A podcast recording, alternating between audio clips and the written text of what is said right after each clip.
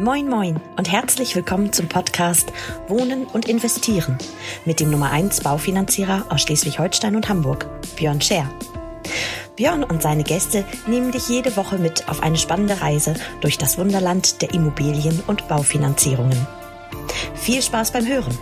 Und wenn du selber Unterstützung brauchst für dein Projekt, dann wende dich vertrauensvoll an Björn und sein Team.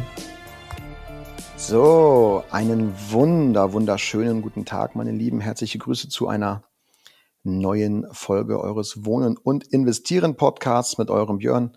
Herzliche Grüße heute fresh out of the living room. Also für alle die unter euch, die mich jetzt sehen, während sie auch das hören, was ich hier sage. Ich habe mich jetzt mal aus dem ähm, Homeoffice, aus dem Büro mal ins Wohnzimmer verzogen. Hier kann ich ein bisschen entspannter sitzen und ein bisschen quatschen. Und äh, für alle die, die mich jetzt in Anführungsstrichen nur hören, ich habe heute mal das Roadie ähm, sozusagen am Start. Ich hoffe, dass es ein guter Sound ist, dass ihr mich gut verstehen könnt. Ähm, also ich bin jetzt gerade mit so einem Wireless-Gerät hier unterwegs.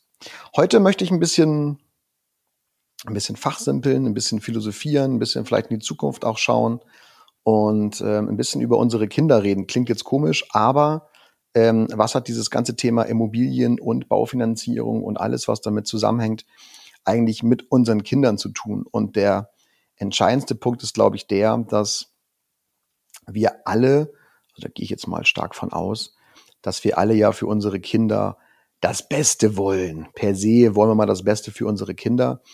Und so denke ich natürlich auch bei Emil drüber nach, was, was passiert, wenn er 18 wird. Ich hatte ja mal so eine, Folge reingepackt, Immobilien für Minderjährige. Die kam, hat auch eingeschlagen wie eine Bombe. War natürlich auch ein ganz geiler Hack, aber die Hürde Familiengericht ist eben für einige nochmal ähm, tatsächlich eine Ansage. Und letzten Endes geht es ja auch darum, lastenfreie Immobilien an das Kind dann zu veräußern, beziehungsweise eigentlich zu verschenken. Und deswegen springe ich mal einen Schritt weiter und sage, was ist, wenn unsere Kinder mit 18 die erste Immobilie kaufen. Ob sie das jetzt selber wollen oder nicht, ist nochmal eine andere Frage. Aber ich glaube, wir sind uns alle einig, alle, die wir hier sind, hätten wir mit 18 unsere erste Immobilie gekauft und es wäre völlig egal gewesen damals, was für eine es gewesen wäre, ähm, wären wir auf jeden Fall alle besser dran, als wir es vielleicht heute sowieso schon sind. Und das führt mich immer wieder zur, zur spannenden Frage, wann sollten eigentlich unsere Kinder die erste Immobilie kaufen? Und da gibt's eine relativ einfache Antwort mit 18, ihr Süßen. Warum mit 18? Ähm, nicht, weil da irgendwie vielleicht äh, ein geiles Jahr gerade ansteht, sondern weil wir einfach Zeit haben. Und Zeit ist das alles entscheidende Kriterium. Wenn ihr die restlichen und letzten Folgen so ein bisschen verfolgt habt, auch inhaltlich, dann komme ich ja immer wieder zu dem gleichen Punkt. Wenn wir Zeit haben, bekommen wir alles hin je weniger Zeit wir haben, gerade auch in der Finanzplanung, desto angespannter, hm, gestraffter und vielleicht auch dann unüberlegter und zu einem ungünstigen Zeitpunkt umgesetzte Pläne sind es dann nachher. Was meine ich damit? Wenn wir bei einer Baufinanzierung 40 Jahre Zeit haben, um diese zu abzubezahlen, zu realisieren nachher, dann können wir die Rate entsprechend in eine Richtung drücken, die uns schmeckt. Wenn wir bei einem Bausparvertrag möglichst viel Ansparzeit haben, entwickelt sich dementsprechend auch der Zins und die Tilgung hinten raus. Wenn wir bei einem Depot solche Jahre, wie, wie wir sie beispielsweise jetzt dieses Jahr haben, wo eigentlich alles stetig bergab geht von den Entwicklungen, wenn wir solche Geschichten haben, dann ist es eben schön, wenn, ähm, wenn wir bei solchen Depotgeschichten eben auch die nötige Zeit haben, dann dort dementsprechend das Geld arbeiten zu lassen, ja, weil wir einfach solche Jahre wie jetzt 22 ähm, einfach abhaken und mit guten Jahren, die in der Vergangenheit lagen oder auch in der Zukunft liegen werden, ähm, wieder wettmachen. Also immer wenn wir, wenn wir Zeit haben für etwas, glaube ich, ist es die, ist es die beste Grundvoraussetzung, die wir, die wir schaffen können. Und deswegen glaube ich ganz, ganz fest daran, dass unsere Kinder spätestens, ähm, naja, das heißt spätestens, wenn sie 18 sind, ähm, auch die erste Kapitalanlage erwerben sollten. Ich rede jetzt nicht davon, dass die dann gleich irgendwie sich äh, ein Einfamilienhaus zulegen. Das ist wahrscheinlich ein bisschen überdimensioniert. Aber ihr wisst, was ich meine. Ich glaube, es macht einfach Sinn, dass unsere Kinder frühzeitig beginnen, weil wir einfach Zeit dann haben. Und wenn wir Zeit haben, kriegen wir es dementsprechend auch hin. Das ist nun mal so eine, so eine Grundannahme, die ich jetzt hier tätige im Rahmen dieser Folge, weil ich jetzt einfach mal von mir privat ausgehe und sage, mit 18 wäre das gut, wenn Emil die erste Wohnung erwirbt, beziehungsweise zusammen mit mir dann, wie, wie auch immer, umsetzt. So, was kann ich jetzt also als Vater oder als Elternteil, Oma, Opa, whatever, was kann ich jetzt tun für mein Enkel, für mein Kind, um dieses Vorhaben vorzubereiten? Das ist jetzt die entscheidende Frage.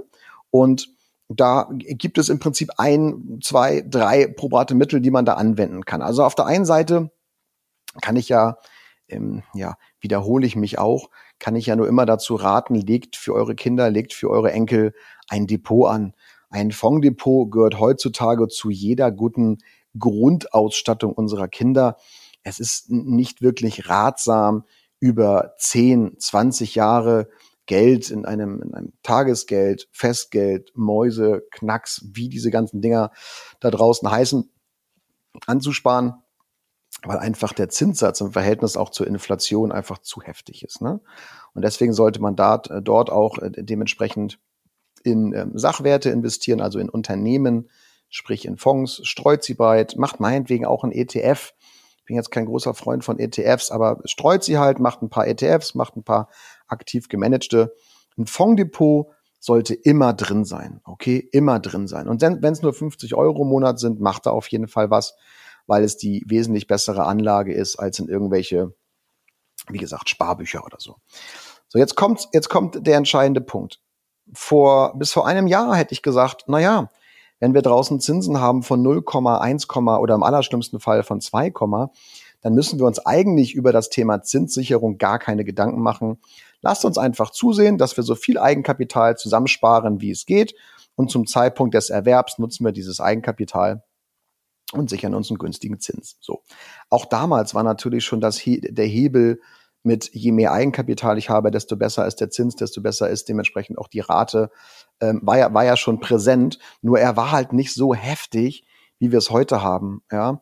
Also wenn ich damals von vielleicht schlimmsten Fall zwei Prozent ausgegangen bin, heute gehe ich im schlimmsten Fall von fünf aus, dann haben wir einfach mal eine zweieinhalbfache Geschichte. Das ist einfach nicht, nicht cool aktuell. Das heißt, wenn wir über unsere Kiddies nachdenken, sollten wir zwingend neben einem Depot auch immer überlegen, wie sicher ich mir, und ich mache es gleich nochmal an Beispielen, wie sicher ich mir den Zins für später. Ähm, da wir in den meisten Fällen wahrscheinlich noch eine relativ lange Ansparphase haben, auch bis 18, aber 18 wäre jetzt ja ein Extremfall. Jetzt stellt euch vor, eure Kinder ähm, kommen mit 30 auf euch zu und heute sind sie vielleicht 15, okay? Und ihr sagt, hey, pass auf, ich habe da vor 15 äh, Jahren einen Bausparer abgeschlossen, über 500.000 Euro beispielsweise, mit einem Zins von 1 oder 2 Prozent. Und ich kann dir von diesem Bausparvertrag 100.000 abtreten. So, was, was bedeutet das? Was bedeutet das im Klartext? Einen Bausparvertrag könnt ihr ja immer auch teilen. Weil ich ja oft auch die Frage höre, ey, mache ich jetzt zweimal 250 oder einmal 500? So eine Teilung kostet irgendwie 40, 50 Euro, wenn das Ding geteilt wird. Und es kann safe immer sein, äh, dass eure Kinder zu dem Zeitpunkt, wenn sie bauen, kaufen oder was auch immer machen wollen oder auch modernisieren oder so, dass der Zins immer noch bei vier, fünf oder sechs Prozent rumtort. Ich weiß es nicht, was passieren wird, okay? Fakt ist aber, es macht Sinn, sich einzudecken. Und das kann ich euch nur wärmstens auch ans Herz legen, wenn ihr die Chance habt, euch einzudecken. Das ist wie so ein, keine Ahnung, nehmt, nehmt einen Bär vorm Winterschlaf. Der haut sich ja auch noch mal alles rein, was geht und zehrt dann davon, weil wenn wir mal, wenn wir mal davon ausgehen, dass die Zinsen nicht besser werden, als sie es heute sind, dann macht es auf jeden Fall Sinn, sich dort einen vernünftigen Zinssatz zu sichern, damit wir später frei und vor allen Dingen unabhängig von den Banken agieren können.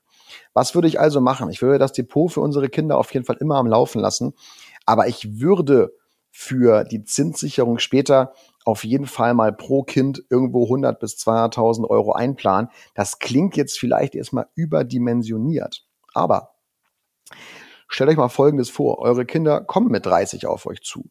Und ihr könnt sagen, ey, ich habe hier einfach euch 200.000 Euro schon mal für eine 2%, wir gehen das noch nicht mal von 1% dann aus oder 0, gibt ja auch Bausparverträge mit 0, nehmen wir eine 2, eine ganz normale 2. Ähm, Den könnte ich, die 100.000 Euro könnte ich teilen, das könnte ich euch abtreten und ihr hättet also dementsprechend schon mal 200.000 Euro für einen 2% Zins. Wenn wir jetzt mal davon ausgehen, dass die Zinsen zu dem Zeitpunkt bei 4% sind, hätten wir also 2% Zinsersparnis, bedeutet bei 200.000 Euro 4.000 Euro im Jahr. Wenn die Finanzierung eurer Kinder über 30 Jahre läuft, und wir reden nachher und nagel mich jetzt nicht auf Annuitäten und so weiter fest, ja. Wir reden über 30 Jahre und 4000 Euro Ersparnis pro Jahr nur an Zins. Reden wir also von 120.000 Euro, annuitätisch runtergebrochen vielleicht 100.000 Euro weniger Kosten. Und wir haben jetzt momentan nur von 200.000 Euro gesprochen, nicht von drei, vier oder 500.000. Und das ist ein Punkt, der mich eben auch als Vater sehr stark zum Nachdenken bringt, wo ich sage, ist denn eigentlich jetzt das Geld, was ich monatlich für Emil in das Depot stecke, ist das in der Größenordnung überhaupt noch so sinnvoll? Schaffen wir es in den nächsten, Emil wird jetzt zehn, also haben wir noch acht Jahre Zeit, schaffen wir es in den nächsten acht Jahren überhaupt über die Rendite im Depot so viel Eigenkapital zusammenzusparen, dass wir das nachher sauber auf die Beine stellen können. Ich sage euch, ich glaube da nicht dran. Trotzdem ist es natürlich gut, von der, von der Liquidität her ein bisschen flüssig zu sein zu dem Zeitpunkt. Deswegen Depot würde ich trotzdem besparen. Aber ich habe mich jetzt durchaus nochmal entschlossen, sagen wir mal, die beste den bestehenden großen Bausparvertrag, ich lasse jetzt mal Summen außen vor, nochmal zu verdoppeln. So, und jetzt, jetzt könnte man sagen, das ist völlig überdimensioniert und keine Ahnung was. Ich glaube da nicht dran, weil wie an dem Beispiel eben geschildert. Allein bei 200.000 Euro wären das bei 30 Jahren eine Ersparnis von 120.000. So viel kann ich über Rendite in einem Depot überhaupt nicht erwirtschaften, damit das nachher den gleichen Skaleneffekt hat. Versteht ihr? Und deswegen führt es mich eben in, in, in der letzten Konsequenz immer zu der Aussage zu sagen, oder, oder auch für eine Reaktion bei mir persönlich, die hervorgerufen wird, indem ich sage, nee, zwei Drittel dessen, was ich aktuell ins Depot stecke, stecke ich jetzt in den Bausparer. Weil, das ist ja auch so ein Punkt, ich müsste es nicht tun. Also es gibt ja Bausparkassen, da fällt der Regelsparbetrag weg. Aber ähm, ich glaube einfach daran, dass das Geld besser in dem Bausparvertrag aufgehoben ist, zumindest mal die nächsten acht Jahre, was Emil betrifft, weil in genau dieser Zeit wir es schaffen, das Ding eben auch zuteilungsreif zu bekommen, in welcher Größenordnung auch immer.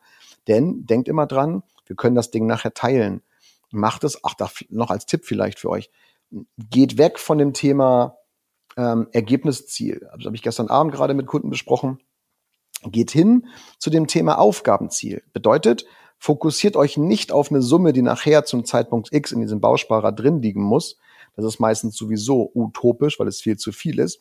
Geht zu einem Aufgabenziel. Geht dazu über, dass ihr sagt, ey, ich habe mir jetzt eine gewisse Summe mit einem gewissen Zins gesichert und jetzt bin ich neugierig zu erfahren, wann ich Anspruch auf dieses Geld habe. Und das liegt einfach jetzt daran, wie viel ihr in diesen Bausparvertrag reinspart, einmalig oder monatlich und zu welchem Zeitpunkt ihr das tut. Das heißt, wie viel Vorlaufzeit das Ding hat, bis es nachher zuteilungsreif sein soll. Und das ist eine ganz spannende Herangehensweise, wie ich finde, weil die ein bisschen Druck vom Kessel nimmt, ein bisschen Entlastung, äh, bei euch auch ein bisschen Entlastung hoffentlich sorgt, weil wir, weil wir sicher sind, dass wir eine gewisse Summe und den Zins. Das Ding haben wir safe. Also auch die Rate logischerweise, die hinten dran hängt. Und jetzt geht es nur noch darum, wie schnell kriegen wir das Ding zuteilungsreif? Also eine sehr, eine sehr, vielleicht eine schönere Herangehensweise, als wenn wir uns überlegen, wie viel müsste ich jetzt monatlich dort einzahlen, damit das Ding in, weiß ich nicht, 14 Jahren zuteilungsreif wird.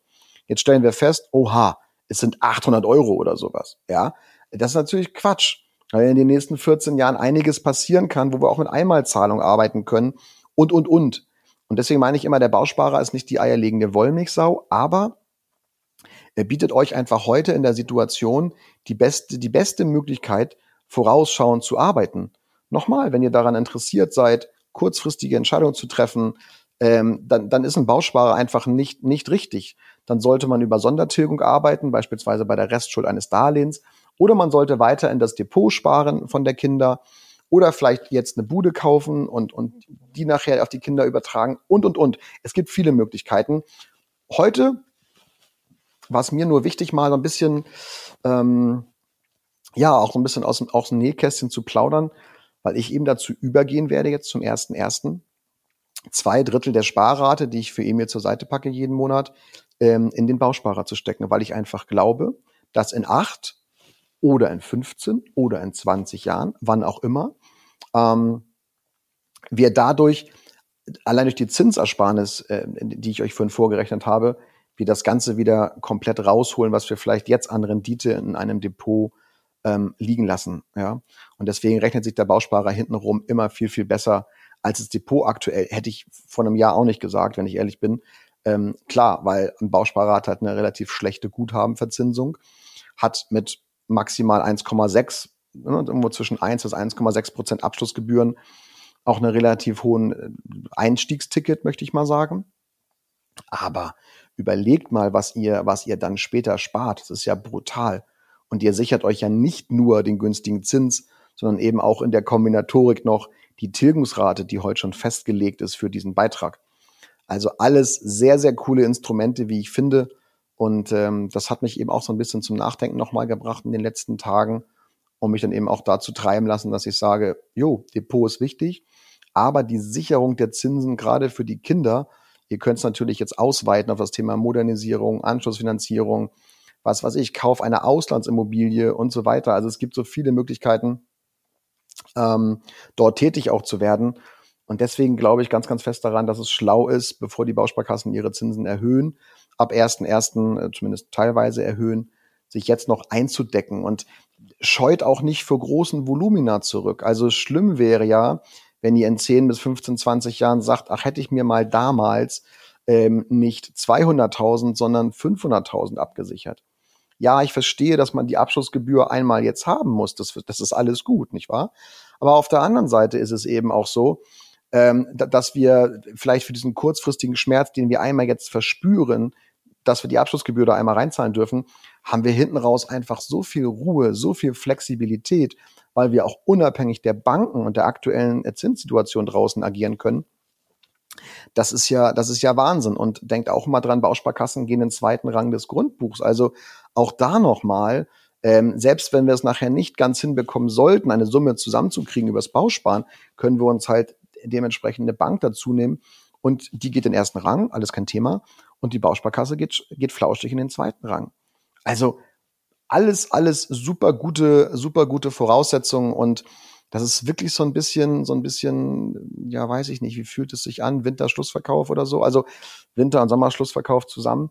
Sichert euch, ich kann es euch nur zurufen, sichert euch noch die günstigen Konditionen, solange sie am Start sind.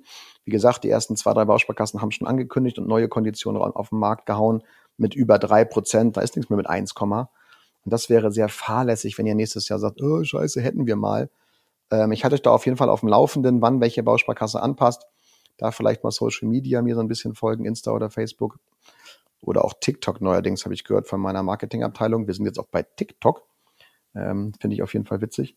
Ähm, oder eben auch auf YouTube und, und so weiter. Also wir bespielen ja mittlerweile alle gängigen Portale. Und da halten wir euch natürlich auf dem Laufenden, was die Anpassung und den Zeitpunkt der Anpassung betrifft bei den Bausparkassen. Das vielleicht nochmal so ein kleiner Schnack, heute auch eher so in die Richtung, ähm, denkt, denkt an eure Kiddies, denkt an eure Enkel. Ähm, und für die Berater, die jetzt hier zuhören, sind ja auch einige, denkt vor allem daran, eure Kunden auch rechtzeitig zu informieren. Ja, also geht da proaktiv auf eure Kunden zu. Also es geht nur um die Informationsflut. Es geht nicht um eine, um eine Entscheidung gleich herbeizuführen, aber geht proaktiv auf eure Kunden zu, macht einen Newsletter, macht eine Broadcast, ruft die an, lasst die anrufen von der Assistentin, wie auch immer. Gebt ihnen nur die Informationen mit, weil, was ich letztens auch gehört habe, so von der Kundin, wie machen das denn andere, wenn die, wenn die deine, deinen Podcast nicht hören oder deine Informationen über Social Media nicht bekommen? Ja, weiß ich nicht, denen geht's dann wahrscheinlich schlecht. So, was soll ich dazu sagen? Aber ähm, das, das wäre halt echt schade, wenn eure Kunden in drei Jahren sagen, hä, wieso haben wir denn damals keinen Bausparer gemacht, so nach dem Motto, ja. Das sind immer doofe Aussagen, die dann kommen und dann, äh, ja, stehst du da mit deinem Talent. Also, ähm, in dem Sinne vielleicht wieder ein bisschen Input, gerade zum Thema Zinssicherung. Es nimmt einen viel, viel höheren Stellenwert ein als noch vor einem Jahr, logischerweise. Und dementsprechend fangt da selber an, auch für euch ein bisschen drauf rumzudenken. Wenn ihr Hilfe braucht beim Konzept, bei der Erstellung, bei der Kombination verschiedener Finanzprodukte, dann meldet euch gerne bei mir, dann machen wir das zusammen. Auf der anderen Seite geht es erstmal darum, selber zu überlegen, okay, sind, sind die Maßnahmen, die ich gerade treffe? Ist das Geld, wohin ich es auch gerade verteile, wo ich es investiere? Ist das dort noch wirtschaftlich schlau angelegt? Oder macht es vielleicht Sinn, da ein bisschen umzudenken? Ja, das ist die Geschichte, die ich euch mitgeben möchte. Also von daher, ähm, denkt da mal drüber nach, ganz entspannt. Und wenn ihr Hilfe euch, äh, braucht, dann meldet ihr euch. Ansonsten wünsche ich euch erstmal jetzt einen ganz, ganz schönen Resttag, Abend, Wochenende, wann immer euch die Folge auch anhört. Und äh, scheut euch nicht davor, mich zu kontaktieren. Wir helfen euch gerne.